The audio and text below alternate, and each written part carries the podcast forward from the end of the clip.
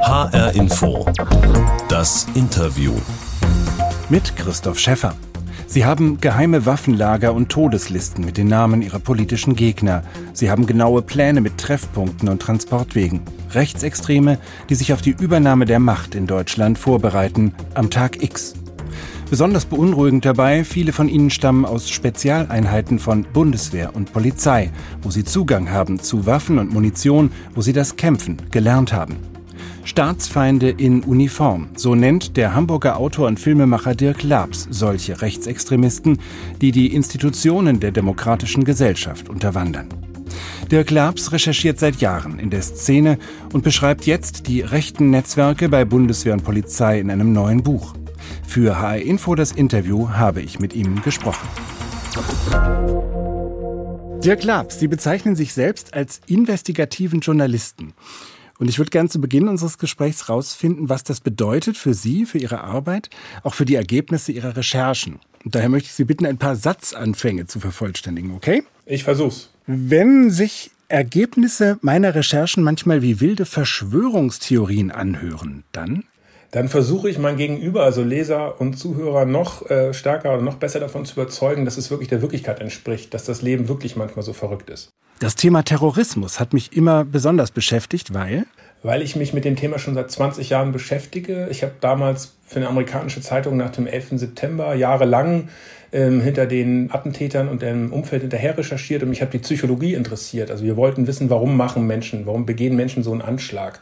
Und das äh, fasziniert mich bis heute, also die Psychologie dahinter. Da ich zwei Jahre in Israel gelebt habe, weiß ich, weiß ich, dass Terrorismus etwas sehr Schlimmes ist. Ich habe selber einen Anschlag erlebt und habe auch gesehen, was die Angst vor dem Terror mit einer Gesellschaft machen kann. Wenn ich mich zum Gespräch mit einem Terrorverdächtigen treffe, dann gehe ich genauso vor wie bei jedem anderen Gespräch, äh, möglichst objektiv, ohne Angst und unvoreingenommen. Das ist ganz wichtig. Man will ja die Geschichte des Gegenüber hören. Wenn Behörden mir bestimmte Informationen nicht geben wollen, dann? Versuche ich es immer weiter und gehe notfalls vor Gericht, wie man im Hessen zum Beispiel sehr gut weiß. Da haben Sie zweimal gegen das Land geklagt, gegen den Verfassungsschutz, der ihnen Informationen nicht geben wollte. Und gewonnen, ja. Und gewonnen, genau. Wir kommen da noch ja. drauf zurück. Der Klabs in HR Info das Interview. Sie sind Autor, Filmemacher und einer breiten Öffentlichkeit bekannt geworden durch Ihre Recherchen zum Terrortrio des sogenannten NSU, des nationalsozialistischen Untergrunds. Damals zusammen mit Stefan Aust. Und jetzt beschäftigen Sie sich mit Staatsfeinden in Uniform, so heißt Ihr neues Buch, über rechtsextreme Netzwerke in Bundeswehr, Polizei und Geheimdiensten. Da geht es also um Terrortendenzen bei denen, die uns eigentlich schützen sollten. Wie kam es dazu? Naja, ich habe mich, wie Sie eben gesagt haben, ähm, mit dem NSU sehr lange beschäftigt und auch mit den ganzen offenen Fragen und warum Akten weggekommen sind und bestimmte Informationen nie genutzt worden sind. Und ich wurde sehr oft bei Lesungen und Veranstaltungen gefragt, ob es nicht dadurch zu erklären sei, dass es vielleicht Sympathisanten in den Behörden gibt. Ich habe das immer weit von mir gewiesen, weil es keine Belege gab. Ähm, ich habe das immer äh, versucht anders zu erklären, aber über die Jahre gab es ja immer mehr Berichte über Rechtsradikale oder sogar Rechtsextremisten in den Behörden und dann habe ich es mir genauer angeguckt, habe zwei Filme fürs ZDF äh, gemacht und habe gesehen, dass da eine ganze Menge dran ist. Ich war am Anfang zugeben sehr skeptisch, aber es ist doch schon beängstigend, was man da so über die Zeit an, äh, ans Tageslicht befördern konnte. Im Kern dessen, was Sie schildern in Ihrem Buch, geht es um Vorbereitung für einen sogenannten Tag X. Da werden Waffen gehortet, da werden Immobilien ausgekundschaftet, Pläne geschmiedet. Steckt da mehr dahinter als die Vorbereitung sogenannter Prepper auf einen Katastrophenfall? Ja, äh, sehr viel mehr. Also die Prepper werden quasi als Tarnung benutzt. Äh, Tag X, muss man wissen, ist ein ganz altes Konzept. Das findet sich schon in den Akten über den NSU. Und da wird über den Tag X schon in den 90ern geredet. Also schon einer der wichtigsten Unterstützer der Kern NSU-Mitglieder, ein V-Mann, hat über diesen Tag X geredet. Da geht es wirklich darum, an dem Tag wollen die Rechtsextremisten die Macht übernehmen. Das gibt es ganz viele Konzepte durch eine Wahl, durch Terroranschläge, sonst was. Also das ist an sich total ernst zu nehmen. Die Frage ist halt immer, was löst es aus? Und es gab immer so diese Vorstellung in der rechten Szene, dass es vielleicht durch eine Krise passieren könnte. Was ja noch vor anderthalb Jahren absurd klang, ne? dass ein Virus kommt, es gibt wirklich ja dieses Szenario. Und dann ist der Staat so geschwächt, dass wir dann, wir als die Rechtsextremisten in dem Fall zuschlagen können. Wird denn die Corona-Krise jetzt im Moment in diesen rechtsextremen Kreisen schon als so ein möglicher Punkt äh, gesehen, bei dem der Staat destabilisiert wird, wo man vielleicht auch eine Chance sieht, diesen Tag X näher rücken zu sehen? Ja, absolut. Also das ist natürlich ein, wie so ein Traum, der in Erfüllung gegangen ist. Man braucht ja als extremistische Bewegung auch immer sozusagen ähm, äh, Anlässe, um mehr Mitglieder zu rekrutieren und zu radikalisieren und auch zu motivieren, zu handeln. Und wenn das, was man jahrelang gepredigt hat, nun wirklich passiert, und man hat eine Krise und man kann sozusagen vermeintlich darlegen, dass der Staat vielleicht nicht so perfekt funktioniert, äh, wie er selber behauptet, dann nutzt man das natürlich. Dass man versucht äh, zu begründen, jetzt ist die Zeit gekommen, um die Macht selber an sich zu reißen. Es soll nach internen Chats solcher Gruppen 2000 Gleichgesinnte geben, die auf so einen Tag X warten. Wann äh, und auf welche Weise erfahren die denn, dass jetzt dieser Tag X ist? Also wann ist sozusagen auch das Signal, dass diese Pläne umgesetzt werden? Das ist eine sehr gute Frage. Es gibt ja eine, eine sozusagen interne SMS, wo einer, der inzwischen zu einer Gefängnisstrafe auf Bewährung verurteilt worden ist, also das ist schon gerichtsfest, Waffen gesammelt hat und jemand anders schreibt, wir haben 2000 Gleichgesinnte in ganz Europa sammeln können. Ob die jetzt wirklich alle existieren, ob man da ein bisschen aufschneidet, das ist die nächste Frage. Und wie die aktiviert werden, ist nämlich auch eine sehr gute Frage. Ich persönlich glaube, dass die Gefahr viel größer ist, dass kleine Gruppen aus dieser großen Gruppe der 2000 Terroranschläge begehen. Also der große Denkfehler ist, der herrscht manchmal auch in den Behörden vor, die sagen, naja, Tag X auch weit weg, schaffen die eh nicht, also sind sie nicht gefährlich. Und das ist genau der Denkfehler. In der Frustration, dass man eben das nicht schafft, das große Ding zu landen, sage ich jetzt mal untechnisch, kommt es eben vor, das hat man beim NSU sehr schön gesehen, dass man dann eben spontan auch aus einer Frustration heraus Terror begeht. Wenn man sich jetzt anguckt, der Lübcke-Mord hat ja strategisch jetzt nicht eine wahnsinnig große Tiefe. Aber da ist es eine Frustration zum Vorschein gekommen. Und das ist nach wie vor die Gefahr, äh, mit der wir extrem konfrontiert sind. Es gibt aber auch für diesen Tag X ganz konkrete Pläne, Szenarien. Wie sehen die aus? Ja, das ist äh, faszinierend. Also es gibt ja eine große Komponente, deswegen ja auch Staatsfeinde in Uniform äh, von ehemaligen und aktiven Soldaten, die bei diesem losen Netzwerk mitgemacht haben, die richtig konkret geplant haben, was an dem Tag X ist. Also ich, mir ist ein Plan in die Hände gefallen, wo eben Koordinaten draufsteht, wo man sich trifft was man tragen soll, was die Codewörter sind, was danach passiert, wie die Funkkanäle sind. Also wirklich militärisch geplant. Äh, und auch keine Übung, sondern für den eigentlichen Tag. Also dass man dann sich auch untereinander erkennt, dann gibt es dann so ein Erkennungszeichen, kleines blaues Kreuz, dass man weiß, wer dazugehört. Also man hat das wirklich schon bis ähm, ins Kleinste durchdacht. Sie schildern in Ihrem Buch die Aktivitäten von mehreren Personen. Da ist der Ex-Elitesoldat und Polizist Marco G. in Mecklenburg-Vorpommern, der frühere KSK-Soldat André S., der sich Hannibal nennt, oder auch Franco A., der Soldat aus Offenbach, der sich als syrischer Flüchtling registrieren ließ. Wenn man das so oberflächlich in der Zeitung verfolgt, all diese Fälle, dann scheint einem das wie so eine Reihe von kuriosen Einzelfällen auch ein bisschen beunruhigend, aber dass da ein ganzes Netzwerk dahinter steckt, das ist eins dieser Dinge, wo ich sagen würde, es kommt einem auf den ersten Blick vor eigentlich wie eine, wie eine Verschwörungstheorie. Gibt es bestimmte Brennpunkte oder Knotenpunkte, an denen Sie dieses Netzwerk festmachen würden, wo Sie sagen würden, da gibt es dann auch tatsächlich die Verbindungen, die sich nachweisen lassen? Naja, der Witz ist ja, dass es sich aus den PKA-Akten schon herleiten lässt. Ich glaube, ein großes Missverständnis, das vielleicht auch medial ist, dass sozusagen Franco A. im luftleeren Raum agiert hat. Hat er aber nicht. Er hatte enge Kontakte zu Hannibal, er hatte Kontakte zu anderen äh, in diesem Netzwerk, was sich Nordkreuz nennt. Also man hat sich getroffen, ich habe mit Zeugen selber gesprochen, die Franco A. aus Offenbach eben erlebt haben bei diesem Treffen. Also das ist jetzt wirklich keine Verschwörungstheorie, sondern das ist eine, eine Bewegung, die entstanden ist. Inwiefern man über Franco A.s Pläne da gesprochen hat, ist halt die nächste Frage. Aber es ist wirklich äh, schon durch BKA-Akten und durch äh, strafprozessuale Ermittlungen sehr gut zu belegen, dass man sich da gut kannte und eng zusammengearbeitet hat. Das heißt, da wird ermittelt, da sind auch Geheimdienste dran, wie der Verfassungsschutz, der militärische Abschirmdienst und andere. Aber es gibt keine Verurteilungen dieser Gruppierungen zu mehr als nur Bewährungsstrafen. Wie erklären Sie sich das? Also ist ja, das nicht das eine terroristische Vereinigung, die sich da gründet, wo allein die Zugehörigkeit, die Kommunikation schon etwas ist, wo man als Strafverfolgungsbehörde ansetzen kann?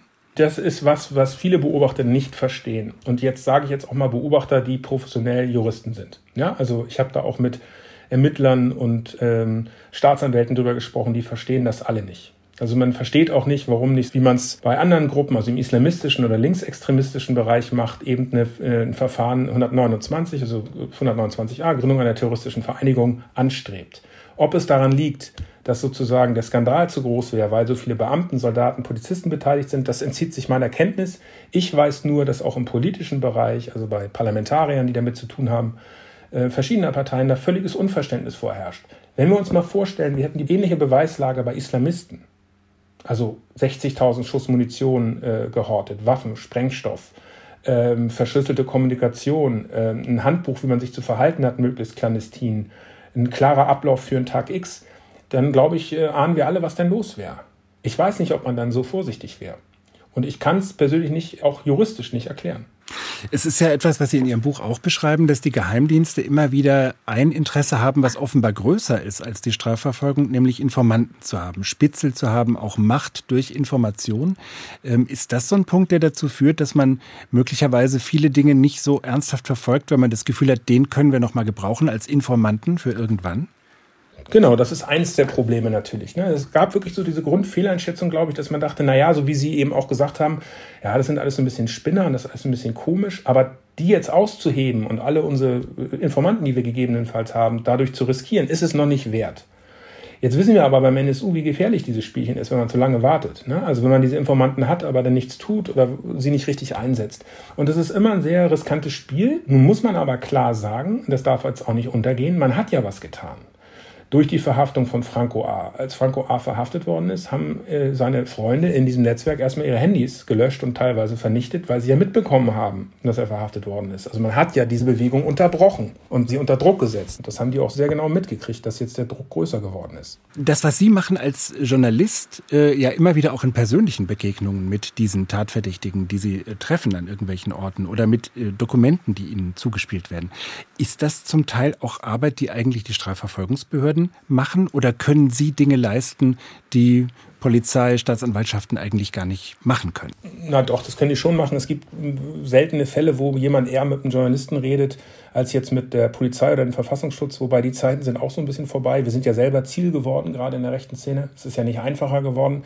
Und ich habe jetzt häufiger die Erfahrung gemacht, dass ich mit jemandem gesprochen habe oder angerufen worden bin von jemandem auch aus der Szene und sich dann rausstellte, dass äh, kurz vorher das Bundesamt für Verfassungsschutz, der MRD und das BKA schon bei dieser Person waren.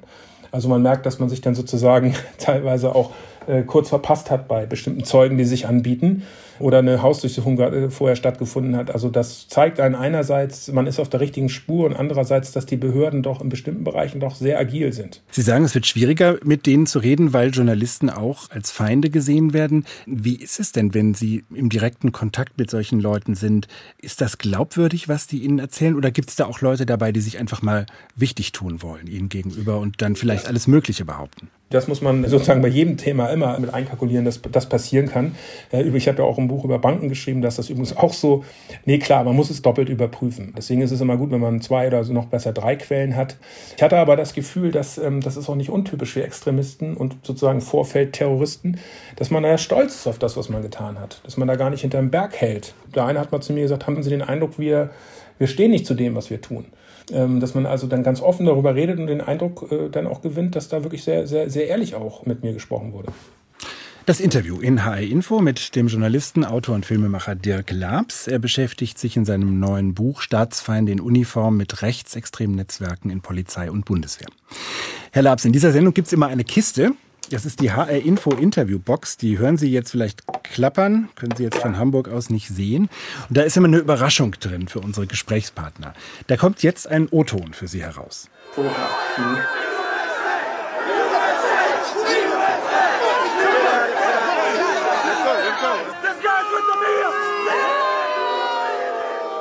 Haben Sie eine Ahnung, was das sein könnte? Ja, fehlt noch Hang Mike Pence. Das sind die Capitol Riots in Washington. Das haben Sie schnell Oder? erkannt. Genau, CNN Sucks rufen die jetzt gerade ja. noch im Hintergrund. Also da geht's bei den Anhängern von Donald Trump damals am 6. Januar bei der Erstürmung des Kapitols auch wieder gegen die Medien unter anderem. Wie ging es Ihnen, als Sie das am 6. Januar gesehen haben? Ja, ich habe äh, fasziniert zugeschaut, allein deshalb, weil ich am nächsten Tag in die USA geflogen bin, äh, nach Washington. Und ich natürlich so aus, aus Gründen der Eigensicherung mir das angeguckt habe. Ich habe ja den Vorteil, als Journalist sieht man das ja alles so, alles ist ja eine Geschichte und ich verarbeite das dann anders. Das ist ja manchmal auch ein großer Vorteil, dass man das sich anders zu Herzen nimmt oder wie so ein Chirurg äh, sich bestimmte Probleme anguckt. Mich hat das nicht gewundert. Ich habe damit immer gerechnet. Ich hatte das, glaube ich, auch manchmal öffentlich gesagt, dass die Situation in den USA am Überkochen ist. Und da kann wir auch viel daraus lernen. Äh, gerade so Stichwort, das sind doch alles nur Spinner.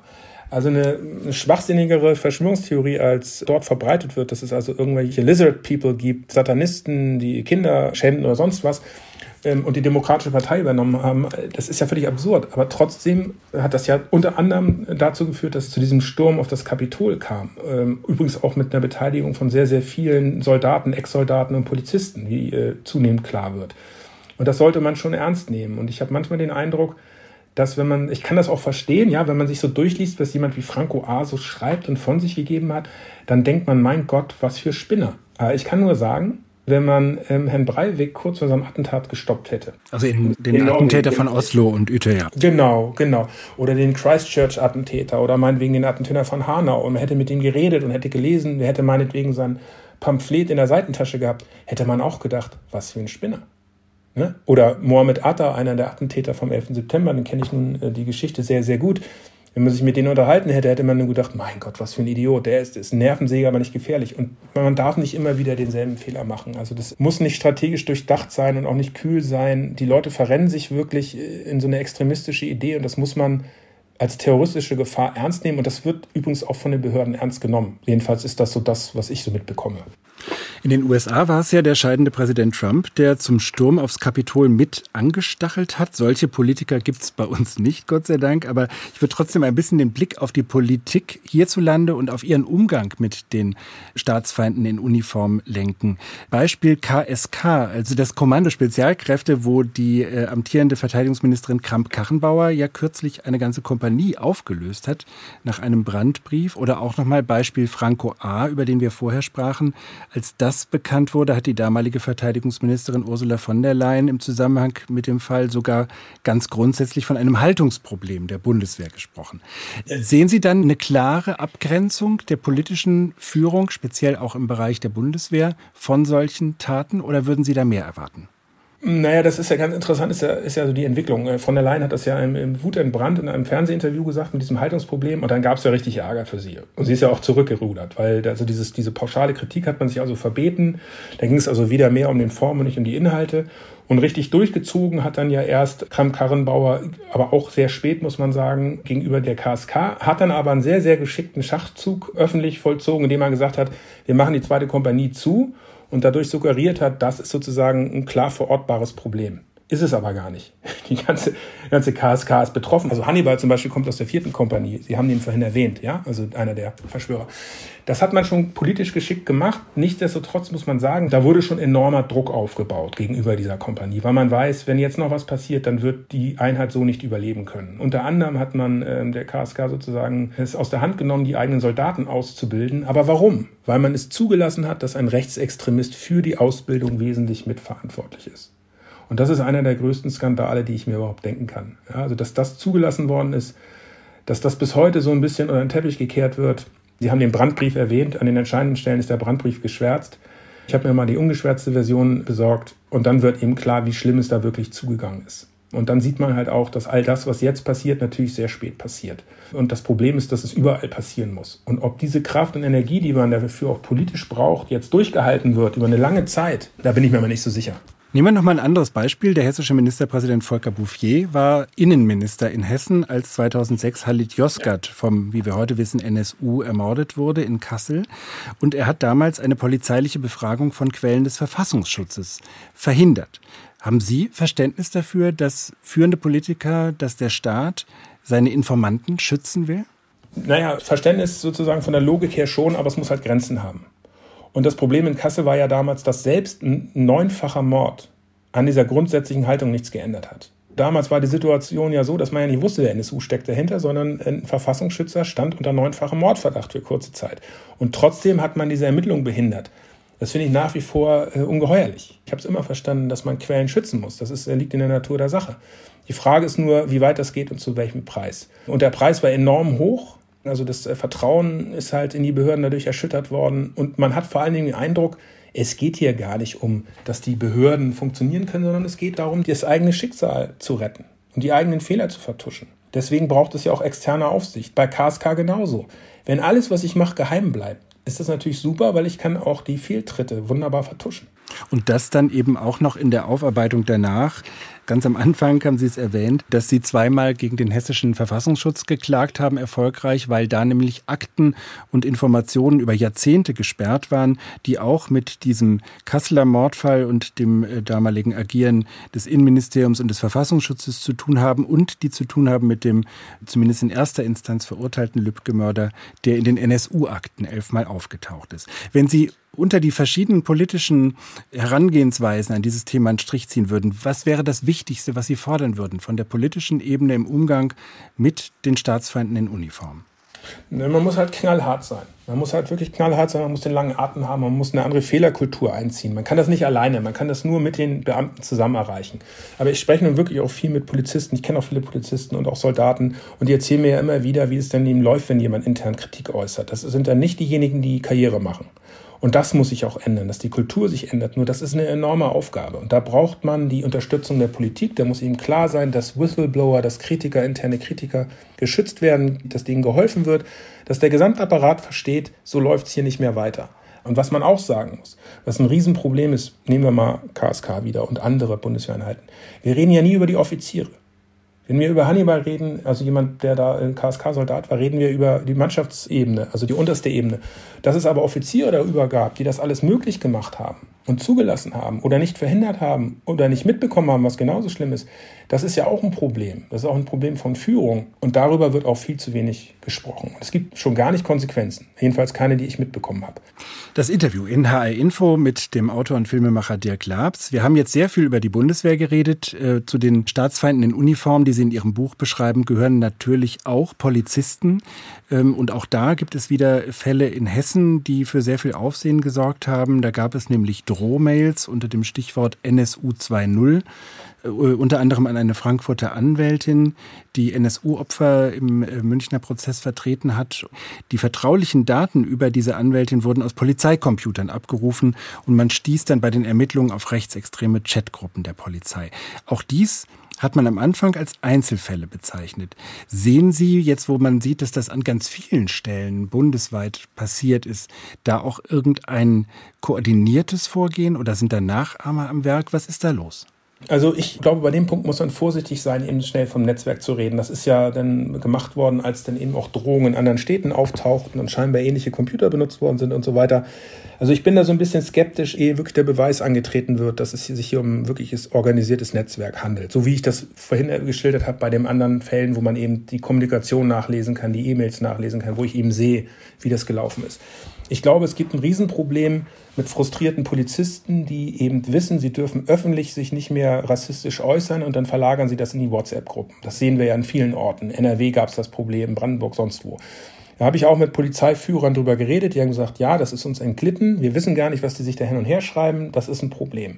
Inwiefern sich das jetzt in konkrete Gewalt umsetzt, das ist natürlich nochmal eine völlig andere Frage. Zumal man ja auch noch nicht weiß, ob es zu diesen Drohmails und den äh, Adressabrufen unter dem Stichwort NSU 2.0 dann auch wirklich eine Verbindung gibt. Ne?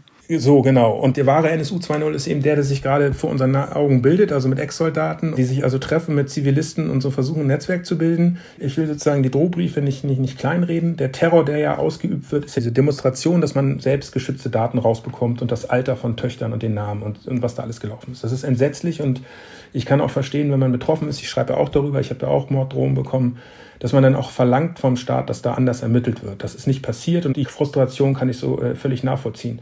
Ich würde es wirklich nie kleinreden, aber ich würde eben aufpassen, zu früh von Netzwerken und sozusagen zwei Dinge miteinander zu vermischen. Ne? Also das eine sind eben so überforderte Schutzpolizisten in der Wache in Frankfurt und das andere sind Elitesoldaten, die zwölf Jahre lang zu, zu Maschinen, äh, zu menschlichen Waffen gedrillt worden sind.